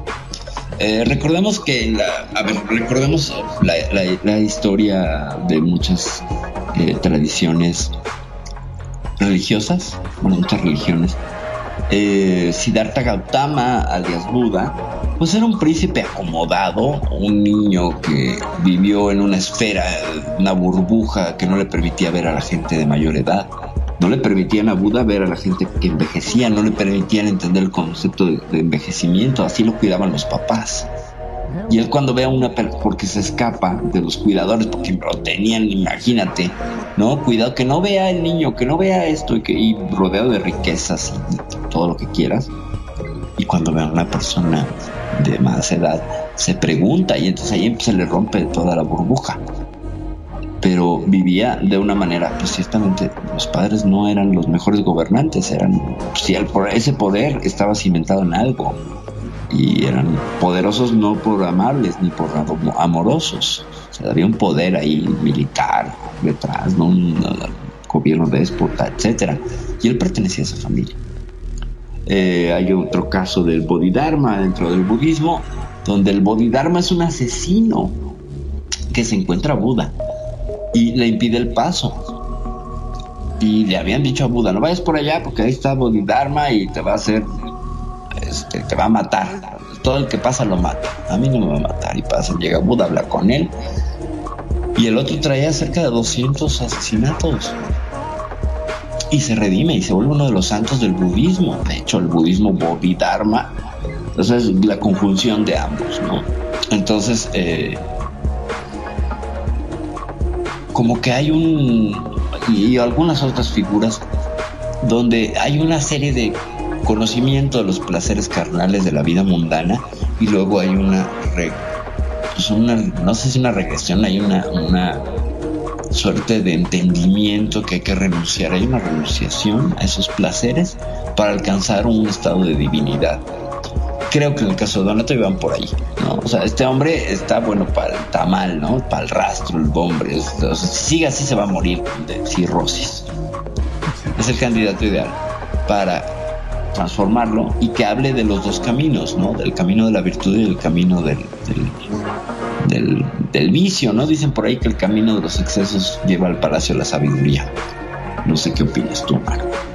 Sí, estaba mirando inclusive ahí en, esta misma página, muestran recortes de diarios de la época en la cual hacen referencia, muestran planos, este, nota periodística, relatos, y hay bastantes fotos de distintas naves, bueno, lo que ha sucedido no solamente en ese momento, sino en varios, ¿no? Porque por lo que se alcanza a apreciar, es, eh, son muchos los contactos que han tenido por la zona de las cordilleras peruanas. O sea, son muchos las naves que se ven. Y, y, con la tradición de Perú, de Nazca, los incas, ¿no? Machu Picchu, no sé si Tiahuanco o Tiahuanaco estén o estén eh, entonces, sí, uh, lo que refieren los muchos habitantes ahí en Perú es que llegan, los dioses bajaban a darles consejo. ¿Quiénes eran estos dioses? ahí sí te digo, son muy alienígenas ancestrales, pero aquí sí hay evidencia. Y este caso no lo ves en alienígenas ancestrales. Exacto, sí. ¿Qué está pasando? Porque siempre los casos que son como fácil de comprobar, ¿no? o fácil de comprobar que son falsos, ¿no? O, de nuevo, tenemos el fenómeno paranormal, pero con la evidencia que se ve desenfocada, de lejos, eh, ¿sabes? Con baja calidad, etcétera. Me pasaba hace poquito, me pide mi hija los videos del ovni que vi. Le dije, bueno, ya los tengo aquí, están en un disco duro, pero tengo unas imágenes y se las paso y es una foto, es un punto gris sobre un fondo azul. Esa es mi evidencia. Que bien podría replicar en Photoshop con mejor calidad, ¿sabes? Y yo estuve ahí, yo lo vi, lo vimos, 400 personas, 600 que estábamos sobre la, una de las avenidas principales de la ciudad. Y ni siquiera pasó a las noticias. Tú le buscas OVNI Ciudad de México 2011, noviembre, nada. No encuentras nada, no trascendió. Y lo vieron estos ojos. Entonces, y le tomamos fotos, claro, con una patata de teléfono, no con una, un zapato, porque era muy limitado en 2011 la, la resolución, debe haber sido, ni siquiera llegaba al megapíxel, ¿no? Y entonces, eh, este tipo de casos que sí, ok, sucedieron, pero la evidencia resulta que obra en tu contra. ¿Sabes? Entonces, ¿qué nos queda? El rollo testimonial. Y yo caigo en esa, en esa ejida del rollo testimonial, ¿no? O sea, yo doy mi testimonio y te juro, y yo lo viví y todo, y bueno, pero esto no prueba nada. Y así encontramos contenidos impresionantes en, por ejemplo, en History Channel con alienígenas ancestrales de gente que dice que vio, que tiene la evidencia en teoría, pero esta evidencia se puede volver en su contra. Y este hombre, pues, al menos en lo médico, sí tiene evidencia. No en lo ufológico, por ahí tiene algunas fotos donde se ven los seres de luz, dice, salen ahí unas rayas, tengo mis dudas, pero le creo, le creo. Eh, habría que verlas y, analizarlas, pero pues ya, ya, ya por añadidura le crees, ¿no? O sea, ya dices, bueno, ya, no te voy a, no te voy a, a cuestionar. Eh, lo que me pregunto es, ¿qué hubiera pasado si a Donato lo hubieran secuestrado ahorita? Y seguramente estaría en una mesa de operaciones de Estados Unidos, imagino. Y hubiera tomado las fotos de alta calidad con un teléfono. O sea, y vuelvo a la pregunta, bueno, muy bonitos los seres de la galaxia celeste, con su misión y todo. ¿Y por qué no regresaron? Y, si vieron todo el impacto que tuvo y llegó el mensaje, bueno, ¿por qué no lo repitieron? En teoría lo repiten porque está en la historia, ¿no? O sea, contactos seguidos en alta montaña con entidades. Y si pretendían esto, es porque le decían, usted va a mostrar al mundo. Ese era el mensaje. Sí, de sus palabras, usted, Donato, va a mostrar al mundo este cambio. Y ahí va, pum.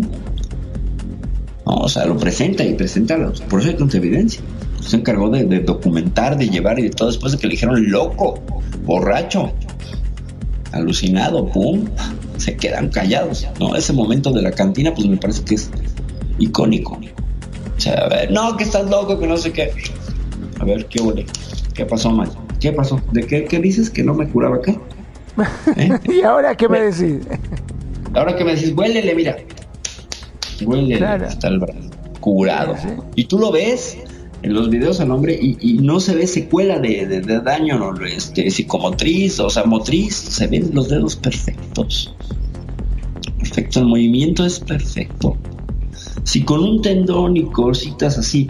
eh, mira, te puedo decir que el día que mordieron los perros, ¿te acuerdas? Que Mordieron los perros antes de un programa. eh, pues quedó comprometido un tendón y ya se curó y todo. Y me costaba trabajo y me tardé como dos meses en recuperar todo el movimiento. Y, y aquí tengo la cicatriz. Él no trae ninguna cicatriz. Y mira, yo me, yo me precio tener una piel que cicatriza muy rápido. Que ya casi no queda nada de eso. Que llevamos para seis meses de aquel suceso. Pero este hombre en 10 días, sin cicatriz. Y después de.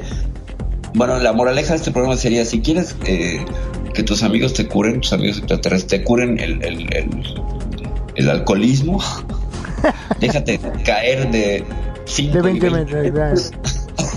Horrible. Vos sabés que estaba mirando acá una, una portada del diario que inclusive hasta tiene un sello de un notario, o sea que da fe, o sea está firmado con sello y todo, que dice mano humana emite ondas radiofónicas. Ah, sí, lo de las bolas, este. Claro, debe ser eso, ¿no? Que traía así y dice que ha hecho varias este, demostraciones y todo. Que- Correcto. Con, con eso, o sea que hay evidencia hasta periodística también, o sea, no me Correcto. podés decir que no. Correcto. Entonces, y, y sabes que un notario se juega la chamba y no puede decir mentiras. Él dice lo que ve. Él da fe. Para eso es un notario, ¿no? O sea, es una persona que, que en, en el aspecto legal sirve de un testigo de calidad, de absoluta calidad. Sí, sí. Por eso cobran lo que cobran. Para cosas así, notariado. O sea, no hay dentro de los acuerdos humanos eh, mayor, mayor eh, autoridad que un notario. O sea, si tú lo llevas ante notario, ya, o sea, vaya, a menos que fuera, no sé, una autoridad militar, la que dé fe o científica, etcétera, pero un notario es bastante, bastante una prueba de calidad, a mi, a mi, a mi entender, ¿no? Entonces, ¿qué muestra este hombre? Pues, evidencias por todos lados y a prueba de balas. Impresionante. sí. Prueba de balas. Y, y esto es, es, es, es lo sorprendente. Sí, sí, sí. La, la verdad es que, mira, me voy sorprendiendo conforme va pasando el programa. Hay cositas que incluso no había investigado y que tú hiciste el favor de hallar. Y pues, ahora sí que con toda la, con toda la, la el, el poder de la capacidad de admirarte del caso, que lo trajiste aquí en vivo, o sea, lo viste y te sorprendiste. Sí, sí, este, además la cantidad de, de evidencia que hay, hay pero muchísimas fotos, y ya te digo, con sellos de notario y todo, como que son todos fidedignos, y dice, la mano la tenía completamente podrida e inservible, los médicos le aconsejaron la irremediable amputación, sin embargo, luego de varias semanas fue sometido a una extraña operación hecha por seres extraterrestres con resultados increíbles, le curaron definitivamente la mano sin dejar una sola cicatriz. In- impresionante. No, no, aparte hay muchísima evidencia en fotos, eh, en notas periodísticas, en diarios, pero hay cualquier cantidad ahí como para hacer sopa. Ahora, Claro. lo que llama la atención, como bien dijiste, que es raro que gente como eh, los alienígenas ancestrales no hayan tomado referencia de este caso. ¿Y a quién si vemos en las alienígenas ancestrales? A Sixto. Entonces, algo hay en las mafias dentro de los mismos mundillos que impiden que esto, que es real, al menos la curación, no voy a decir el contacto, no me atrevo. Aún así, mi, yo crítico y mi escéptico me dice, igual no hay evidencia contundente de los seres, pero sí de la curación. Y yo le creo entonces al hombre que curaron los seres. Aunque me faltaría y me encantaría tener la evidencia de los seres, pero bueno, siempre pedimos cartas a Santa Claus. Y él no está. Y está Sixto Paz, cuyas evidencias son su palabra, ¿sabes? Entonces, mm, no sé, a lo mejor me falta investigar más del señor Sixto Paz. Eh, Esto dicho con mucho respeto, pero pues me parece que están haciendo un negocio. No lo sé. No lo sé. ¿Estás de acuerdo? Sí, sí, sí, totalmente. Eh, acá no hay nada. Mira, estaba leyendo un poquitito un- una especie de reportaje que figura en uno de los diarios, ¿no? Ajá. Eh, que dice, ellos, eh, bueno, la señora Sarabia y don Bruno son personas muy humildes, campesinos, y se encuentran un poco inquietos ante nuestra presencia, así como ante nuestra grabadora y máquina fotográfica. Ellos utilizan un lenguaje corriente, expresando lo que han visto y a cada pregunta nuestra nos responden en forma natural y sin prejuicio. A continuación, nuestra entrevista. Le pregunta, ¿en qué fecha fue la aparición, señora Sarabia? Y ella contesta, mes de abril, los primeros días, creo que fue el 7. ¿A qué hora apareció? Habría sido este a las siete y media o a las 8, ya de noche. ¿Nos podría contar qué fue lo que vio aquella noche? La señora contesta, sí, este primero se apareció pues como una bolita chiquita nomás todavía. Después se puso grande, grande. Era la bola, dice. Entonces le pregunta, ¿de qué tamaño más o menos era la bola? Y la señora le contesta, como un lavatorio grande. Grande era, igualito a un lavatorio redondito. Después se reventó y se puso como un lapicero.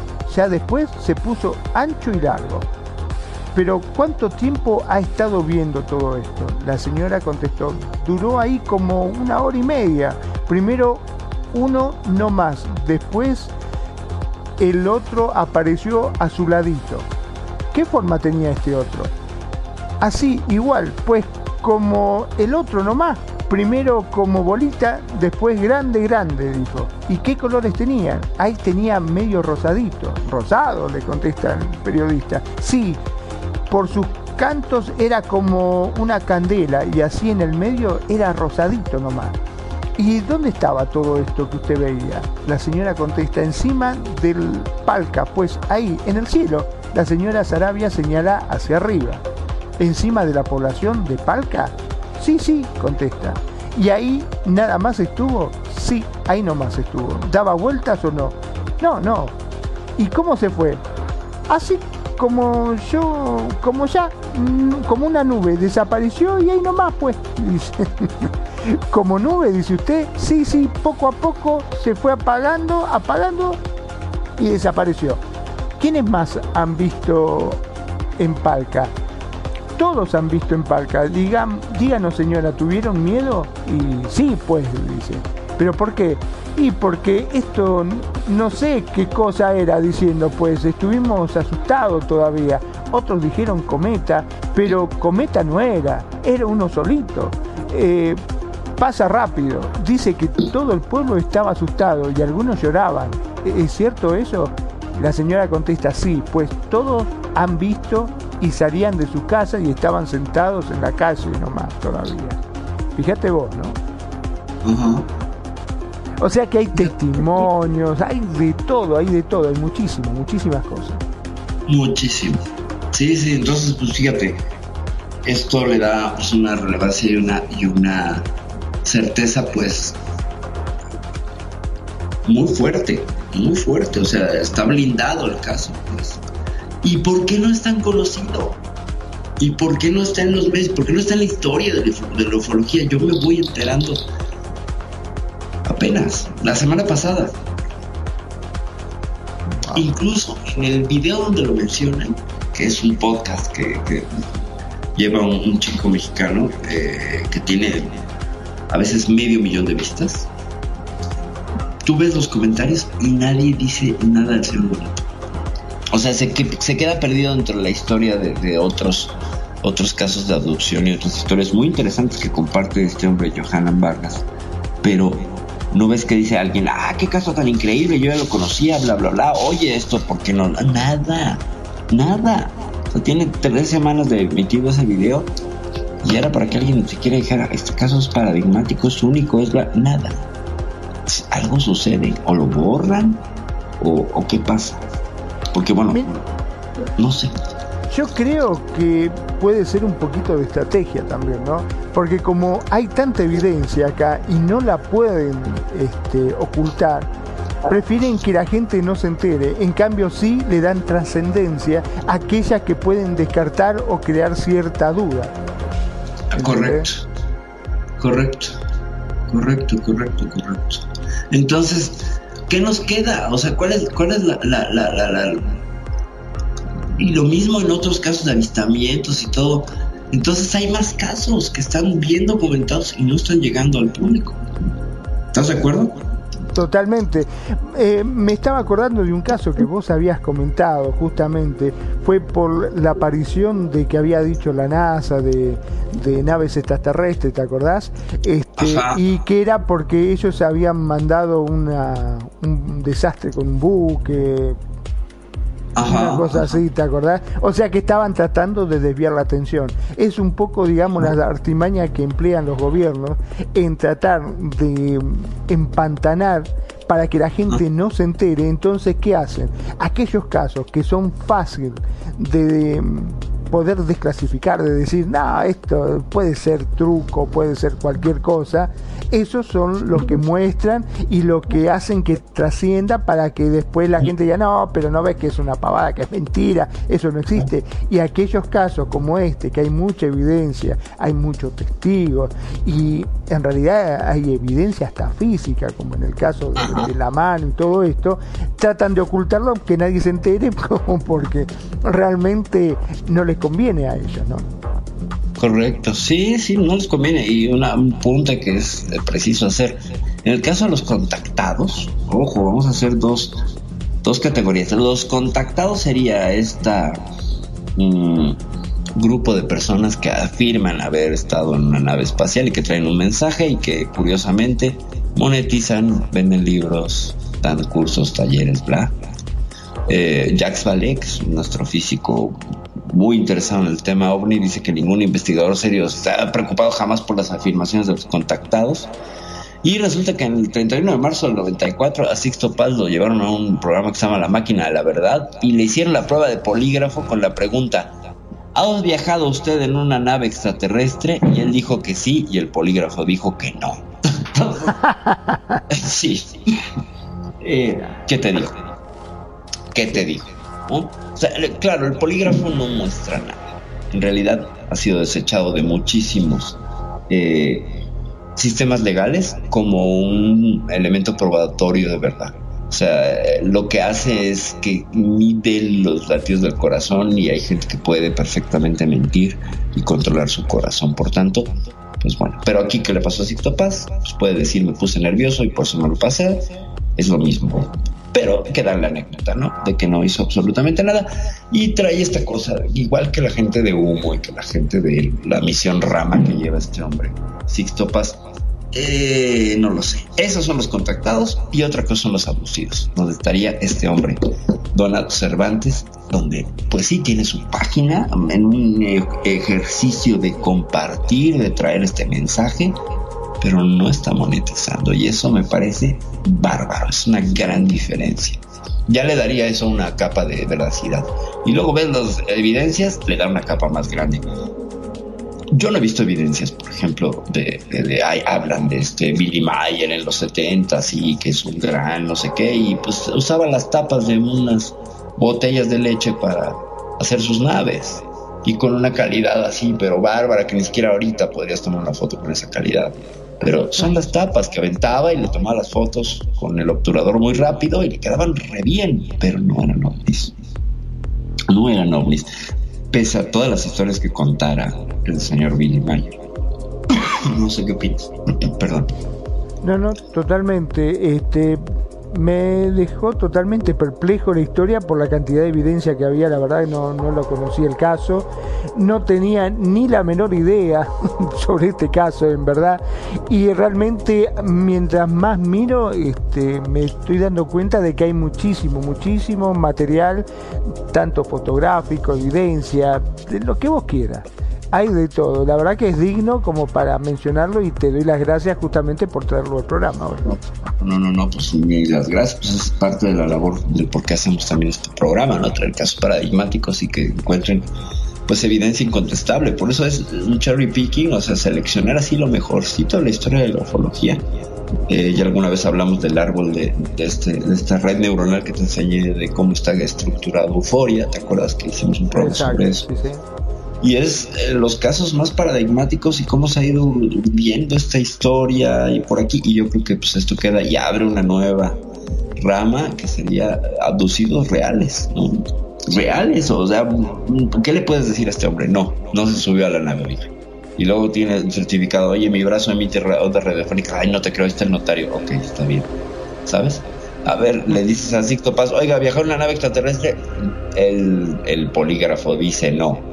Entonces, mm, y también eh, estaría esta esta suerte de, de- de- de, pues como mafia, ¿no? Porque vemos que este caso es para que lo conociera todo mundo, Magno, todo mundo, que fuera referente, pum, ¿no? Y, y no, y no.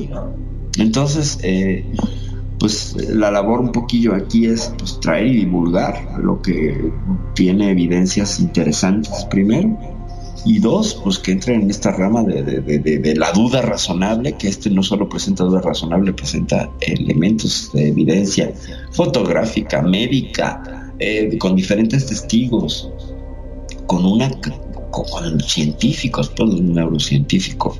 Eh, ¿cómo, cómo, cómo dices no es cierto? No pasó, no se curó. ¿Y cuántas historias de curaciones así de milagrosas escuchas en la historia de la humanidad? No hay muchas. Habría que buscarle, ¿eh? Pero me, vo- me doy a la tarea de ver así curaciones que no estén relacionadas al tema ovni, así milagrosas, sobre todo en cuestión de tejidos. A ver qué hay en la historia médica, le voy a echar un ojo. Ya así como en un último esfuerzo de, pues traer, traer la contraparte, ser objetivos, ¿no? O sea, está esto sí, pero bueno, puede ser esto. A lo mejor.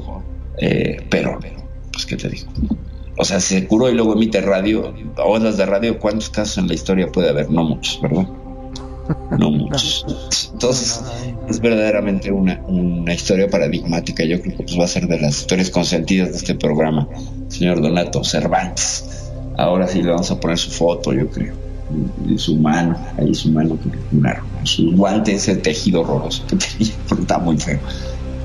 ¿Cómo ves, Magnum? Pues, ¿qué, qué Lamentablemente ya falleció este hombre, ¿no? Qué lástima que, que no podíamos este, ni, ni contactarlo, pero sí, qué lástima que vos fijate todo el tiempo que ha pasado y se mantuvo en silencio todo este caso.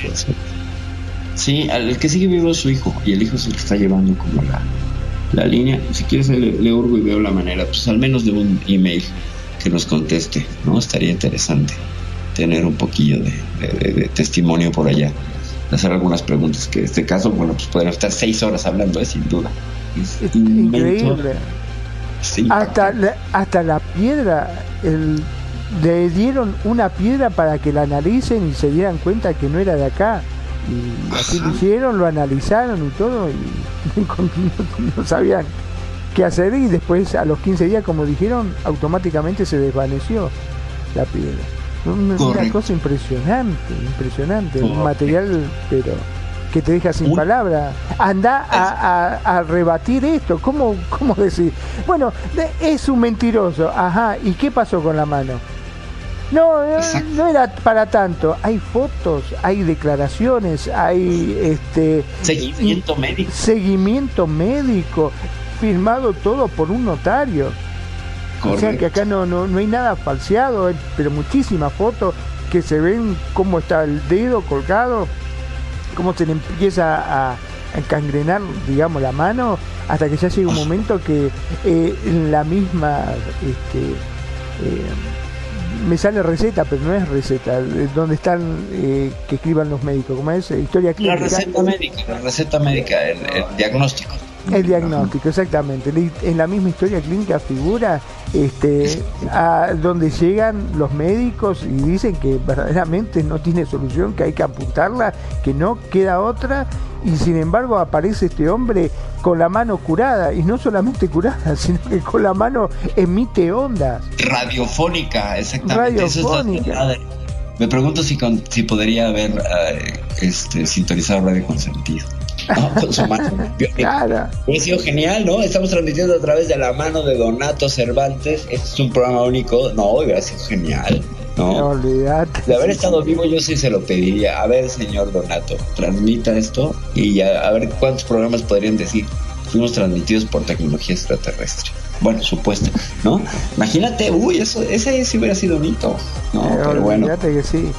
Aparte, eh, la humildad de este hombre, que no ha tratado en ningún momento de, de, o sea, hacer plata con todo esto, que cualquiera, cualquiera creo yo, hasta yo, hubiese intentado hacer algo de dinero con esto, porque es algo que le pasó. Y vos fíjate que es un- una persona, entre comillas, inocente, porque... em, digamos que no tiene estudios, no tiene no este un- una cátedra como para poder hablar, eh, o sea, su forma de hablar, su forma de expresarse y cómo lo contaba era muy muy este, muy inocente, digamos.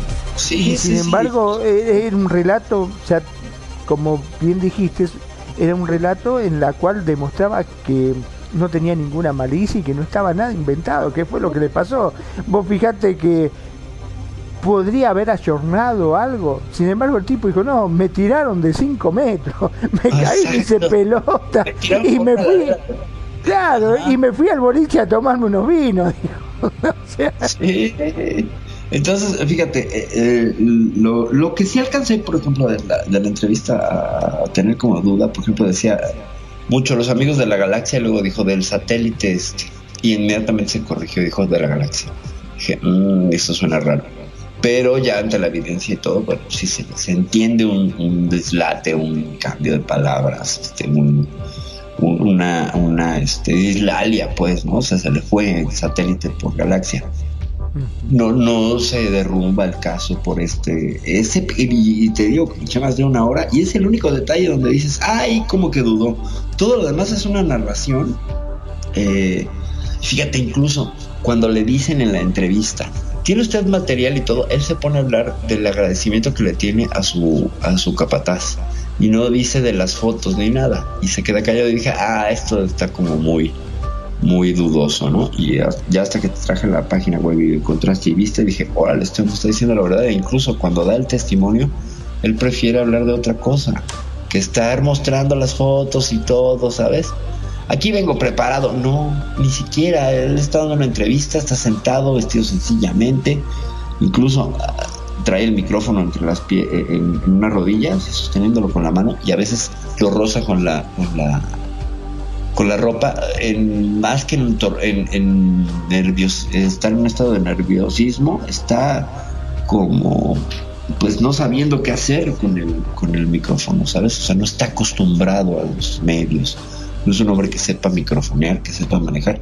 Y tú ves a estos otros y ya son unos rockstars, ¿no? Salen anuncios de Martínez con Pancho, no sé cómo se llama el con Pancho, con su trajecito y su saquito que se ve que es de diseñador y bien arreglado y todo. Y hay una producción atrás bárbara y no, yo traigo un mensajito. Ay, no sé. Bueno, vos fijate, sin ir más lejos, este, en la nota esa que estaba leyendo del diario, en la cual decía que se sentía la gente intimidada y hasta nerviosa porque no estaban acostumbrados a que le sacaran fotos y menos con la grabadora, que le pusieran una grabadora para hablar. Se sentían mal por eso. Sí, sí, correcto. Entonces, pues, para que veas el nivel de, de, pues, sinceridad, ¿no? De sinceridad. Y pues se, se suma este hombre a, a- yo creo, y sí lo tengo como en, la idea de, junto a Machu Picchu, Nazca, los, los, geoglifos de Nazca, o los petroglifos de Nazca, eh, todos los misterios de, la historia ufológica y Perú, que es un país que da para, para hablar para un montón de cosas en este tema, pues bueno, se suma este, este hombre a, a esa, a esa larga tradición, porque sí es larga tradición de cosas paranormales, ufológicas, relevantes. O sea, estamos de acuerdo que hay países que puedes decir, bueno, eh, Australia, pero no, es que tú para donde señales del globo, luego estaría padre hacer un, mapa mundi de los ovnis, ¿no? O sea, que dijeras Bélgica, ah, pues la, las oleadas de Bélgica en 1991. Francia, pues uh, eventos de, este, ay, ¿cómo se llama? Avistamientos también de ovnis. Cada- todos los países tienen una historia así de relevancia. Argentina ni se diga. El caso de Salta, uff, lo estaba escuchando hace poco. El caso de Salta, que tampoco es muy, este, Muy Eh, sí. muy difundido, el de la frontera con Bolivia. Es impresionante, es un caso impresionante. Yo me acuerdo que lo llegué a leer en una revista eh, por ahí de 1979, Magnum, así de, así de, este, de- del fresco me queda el, el- el- el recuerdo por el nombre de la, de la población Salta. Dije, órale, ¿cómo se pueden llamar Salta? Y sí, me, que- me quedó grabado y sobre todo pues que hubo encubrimiento y que los, pues ya sabes, ¿no? La CIA, la NASA, como el caso que te conté de aquí de México, ¿no? Cuando vinieron los de la, los de la Nacional de Aceros, ¿te acuerdas? Exacto, sí, sí. Aceros. Sí, no, hay unas historias buenísimas, pero bueno, yo creo que ya nos vamos despidiendo, ya estamos sobre los tiempos. Magnum, tus conclusiones y tus comentarios finales de este caso que ha sido paradigmático. creo yo. Sí, la verdad que sí, ha sido totalmente paradigmático y bueno, los invito a los que quieran que entren directamente, si no, en la página que lo puede llegar a ver de cervantes.com.p. Ahí este, tienen su página y pueden ver todo lo que le estuvimos contando, este, fotos y bueno, videos. eh, tienen Ajá. de todo como para poder ver y un poco apreciar lo que nosotros intentábamos explicar. Mi nombre es Magnum Dacun, transmitiendo en vivo e en directo desde Mar del Plata, República Argentina. Como siempre digo, gracias, gracias por estar ahí, gracias por elegirnos día a día y hacer de Radio con sentido su radio. Y gracias también a todos los que nos siguen a través de los podcasts, que cada vez son más. Si recién te estás enganchando y decís, ay, qué lástima, me perdí el programa, no puede ser. No te preocupes, entra a www.radioconsentido.blogspot.com.ar Te lo repito por las dudas, www.radioconsentido.blogspot.com.ar Ahí vas a tener toda la programación de la radio y además están las grabaciones de todos los programas para que no te pierdas absolutamente nada. Sean felices, el resto son solo consecuencias. Perfi. Gracias Magnum, gracias por el trabajo técnico de dirección y pues por supuesto los comentarios y la, narración y la, la co-conducción de este programa. Siempre estaré agradecido. Muchas gracias Magnum. Gracias a todos los que nos escucharon, gracias a todos los que nos dieron like. Luna Azul, Alejandro, Pretoriano, gracias, gracias a todos. Y pues nada, concluyendo, en el post que hice en Facebook está la dirección de la página de este hombre y de todas maneras pues yo creo que la compartimos en el blog de la radio. ¿Cómo ves Magnum? Porque sí es Sí, sí, es sí, lo- vale la pena. lo merece. Y luego le daremos una, una revisitada, haremos una segunda parte de este programa porque también creo que lo merece. Hay que rascarle más a ver qué más encontramos. Yo soy Perfil de Rocks desde la Ciudad de México. Gracias, gracias, gracias. Nos vemos la semana que entra. Bye.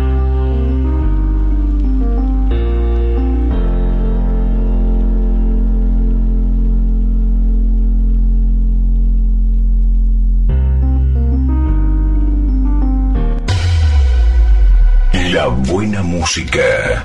Solo la puedes escuchar por aquí. Radio Consentido, consintiendo tus sueños. Tu mejor opción en radio por Second Life.